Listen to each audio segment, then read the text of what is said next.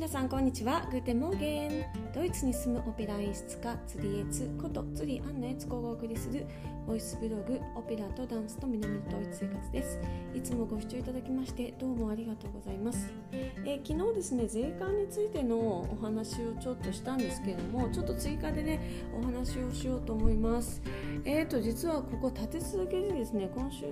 先週ですね実はその税関間にお金を払わなければいけないものが2つ届いてるんですよ。で昨日は、えー、お話しした通りあり1900円の本に、えー、対して、あのー、8ユーロだからまあ1000円ぐらいの、えーと、税関の税金を払わなければ受け取れなかったというお話を、えー、したんですけれども、えー、今日もう一つですね私のですね非常に、あの家族のように思っていた、えー、ドイツの友達が亡くなってでそれについてのですねあのメモリアルをした時のですねあのその彼女が生まれてからですね亡くなるまでのその歴史を綴ったですね本をですねあの、まあ、写真集みたいな感じのですねあのご家族の方が作った。でそれをですね、まあ、送ってくれたわけなんですよね。でそれがまあプリント代として34ドルというふうに表面上にあの書いてありましてあの封筒のところにね書いてあってそれについての、ね、税金が、えー、取られてたっていうことなんですね。こちらの方は19%のパーセンテージで、えーと、輸入税消費税を取られてしまいまして、えー、11ユーロを受け取らなければいけなかったのあ受け取りに支払わなければいけなかったですね。でこちらの方はですね、えー、正直言ってですね、えー、まず完全にプレゼントであることそれからあのえー、っと輸入税というか消費税がかかるものではないことっていうのがありますね。だって売ってませんからね売るものに関して消費税かかるんですけどもあのこれはそのかかってないですねただその表面上にですね向こう側がですね、まあ、こういう税関のこととか関税のこととかを全然知らなかったのでその作った時の費用で、えー、表面上に書いて34ドルっていうふうにまあ書いてあるですね。でそれについてね税金がかかってしまったというこ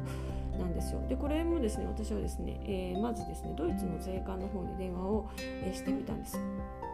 えー、そうしましたらですね、えー、税関の方が説明してくれたのはですね今年の、まあ、2021年の7月1日から、えー、税関関税にかかる法律の内容が変わりまして昔だとあの関税がかかるものは全部その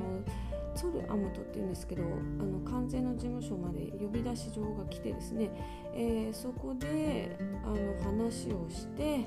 えー、下手したら中のものを開けさせられてそれでじゃあこういうものについてはじゃあ税金を取りますよというふうに、えー、納得した上でお金を払って商品を持って帰ってくるっていう形だったんですけれども最近はですね、えー、税関の意思とは関係なく郵便局がえー、独自にあこの商品に関してはあの関税がかかるとあの判断したものに関しては、えー、関税をつけて、受け取りの時にお金を徴収することができるっていうふうに決まったそうなんですよ。えー、なので、えーと、税関に電話をしたんですけども税関の方としてはその商品が、えー、何であってどうしてこれが払わなきゃいけなかったのかってことに関しては全くもってこちらは責任がないので、えー、そのお金を徴収している郵便局の方に連絡をしてくれとそういう返事をねもらったんですよちょっとびっくりですよね。でえー、しかもですねその税関の費用の他に手数料が入ってるんですけどこの手数料6ユーロ入ってるんですけどこれは、まあ、昨日もね6ユーロ結構高いんですよね。なんでかっていうとあの小さめの箱3 0センチぐらいのボックスの箱ですとドイツ国内に送っても2キロまでは、えー、と3ドルぐらいで送る3ユーロぐらい。だから2.5かな。あのー、結構ね300円400円ぐらいで送れるようなそういう、えー、郵便局のあの物価なんですけども。それで6ユーロっていうのはかなり高いでしかもですね、えー、私みたいに本当にあの3なんだろうな5ミリぐらいの厚さの本だったんでまあほぼ書類ですよねっていうものに関しても6ユーロかかるっていうのはちょっと相当だなっていう感じでして、えー、でそれに関してもその手数料に関しても税関の方は全く、えーと、感知してないと。これは全部郵便局が勝手に決めてやってることだから郵便局と話し合いをしてくれというふうに言われたわけなんですよ。でさらにもう一つ言うと税関の方では、えー、昨年のじゃないごめんなさい。今年の4月1日から今まであった22ユーロ以下の商品に対しては税関フリーという規則がなくなったんですけれどもえー、それ以外の法律はまだ継続してまして、えー、プレゼントでいうと45ユーロまで OK っていうことになってるそうなんです。うん、で、えー、私のこの品物は、まあ、たとえね、まあ、商品のあのその価値が、まあ、そのプリント代としての34ユーロだとしても、えー、それでもあのやっぱりそれより安いので34ドルに対して45ユーロがマックスなんで、えー、全然安いので、えー、これはまあ郵便局にあの連絡してくれというふうに言われたんですね。郵便局の方ではあのどう受け取りの時にどうだったかっていうとですねかなりつっけんんででしてで受け取りの時に、えー、これはどうしてこんなに高い、え、税関をここで払わなきゃいけないのかと。私は税関の人とこの中身の内容について話をしたいからこれを税関に戻してくれないかというふうに、えー、郵便局の方の窓口で言ったんですけれども郵便局の窓口はですね全然違う、え態度をしてましてあのこれはですねその費用はですね税関があの指定してるから私たちの知ったこっちゃないと。これはあなたが今お金をこの11ユーロ払わない場合はこの品物はそのまま直接アメリカに戻っちゃうよと。戻していいんだったら戻しますけど受け取るんですか？受け取らないんですか？っていうつっけんどんな言い方しかしてこなかったんですね。でどうしてこれに対してこんなに費用がかかるのかという質問に対しても答えられないしそれをもう知らないと。とにかく税関のあの費用であって郵便局の費用じゃないから関係ないと。でここが非常に難しくてですね郵便局が独自に判断して税金が取れ関税が取れると思ったものには関税をかけてお金を徴収するんですけどもそのお金自身は、まあのね、手数料は郵便局に行って、えー、税関税のかかった方の費用に関しては関税の方に税関の方にお金が行くのでっていうことだと思うんですがとにかく、えー、郵便局としては、えー、感知してないと。えー、これが中身が何かとかこれが税関がかかるものがかからないものじゃないかとかいうことは、えーま、このあの郵便局の窓口は全然一切、えー、ジャッジもできないしそういうことは知らないと。とにかく払わないんだったらその郵便郵便物をあの送った人に戻しますけどどうしますかっていう。もうそれしかなかったんですよね。でこれはですねかなり、えー大打撃だなと思いますよね。あの本当にねドイツにただ住んでいてドイツにしか知り合いがないとかヨーロッパないヨーロッパだったら関係ないですねヨーロッパ全土は関係ないのでヨーロッパ以外のところと少しでも多く連絡があってお友達からね雑誌が届くとか言った時にですねこういうことになるのはすごい今後問題になるんじゃないか思いますね。これ相当、えー、もう今なんかあの今日完全に電話した感じだと相当揉めてるなっていう感じでした、うん、で、え、郵便局でその受け取れる前にまあ中身が何かも一瞬私思い出せなかったんですね。これその、えー、アメリカからもう1ヶ月ぐらいかかって予約届いててもうすっかり忘れてたんですね。このこのお葬式の時のメモリアルのね本を送ってくださるっていう話を1ヶ月前にしてたんですけどもそれ以来すっかり忘れててこれが届いたのを覚えてなくてですね受け取りの時に突然とにかく11ユーロ払えと言われて中身が何か教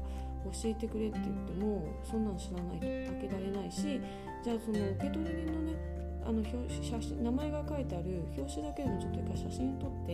撮って一日考えさせてくれって言ったんですけど写真も撮らせないというふうに言われたんですよねこれ結構ひどいなと思いますで最近ですねあの、えー、不在届表にですねその送られてきた荷物のあの郵便版郵便局が指定してるそのトラッキング番号は書いてあるんですけれども結構こうその差出人の名前って書いてないこと多いんですよね。えなのでね本当にですねえー、ちょっとドキドキしましたね。はいでまあ、この問題を私は今度は郵便局の方にしょうがないので、えー、メールを、えー、送りましたメールもですねこのカスタマーサービスのメールアドレスを探すのにですね20分ぐらいかかりましたホームページで。全然そのカスタマーサービスってすぐにメールが書けるような状況になくてですねあのカスタマービスっていうのを押してもあの質問はこちらみたいな感じでありがちな質問バーっと書いてあってですねこういう特殊ケース個人対応ってことは全然してる感じの、えー、感じじゃなくてですねその窓口が本当に見つからなくてもう一生懸命もうあっちこっちあっちこっち開いてもうあそこでもないここでもないって開いて開いて開いてようやくもうサイトの奥の奥の方に、えー、一つメール遅れるとか見つけたという感じで送ってみましたのでまたですね今後も、えーと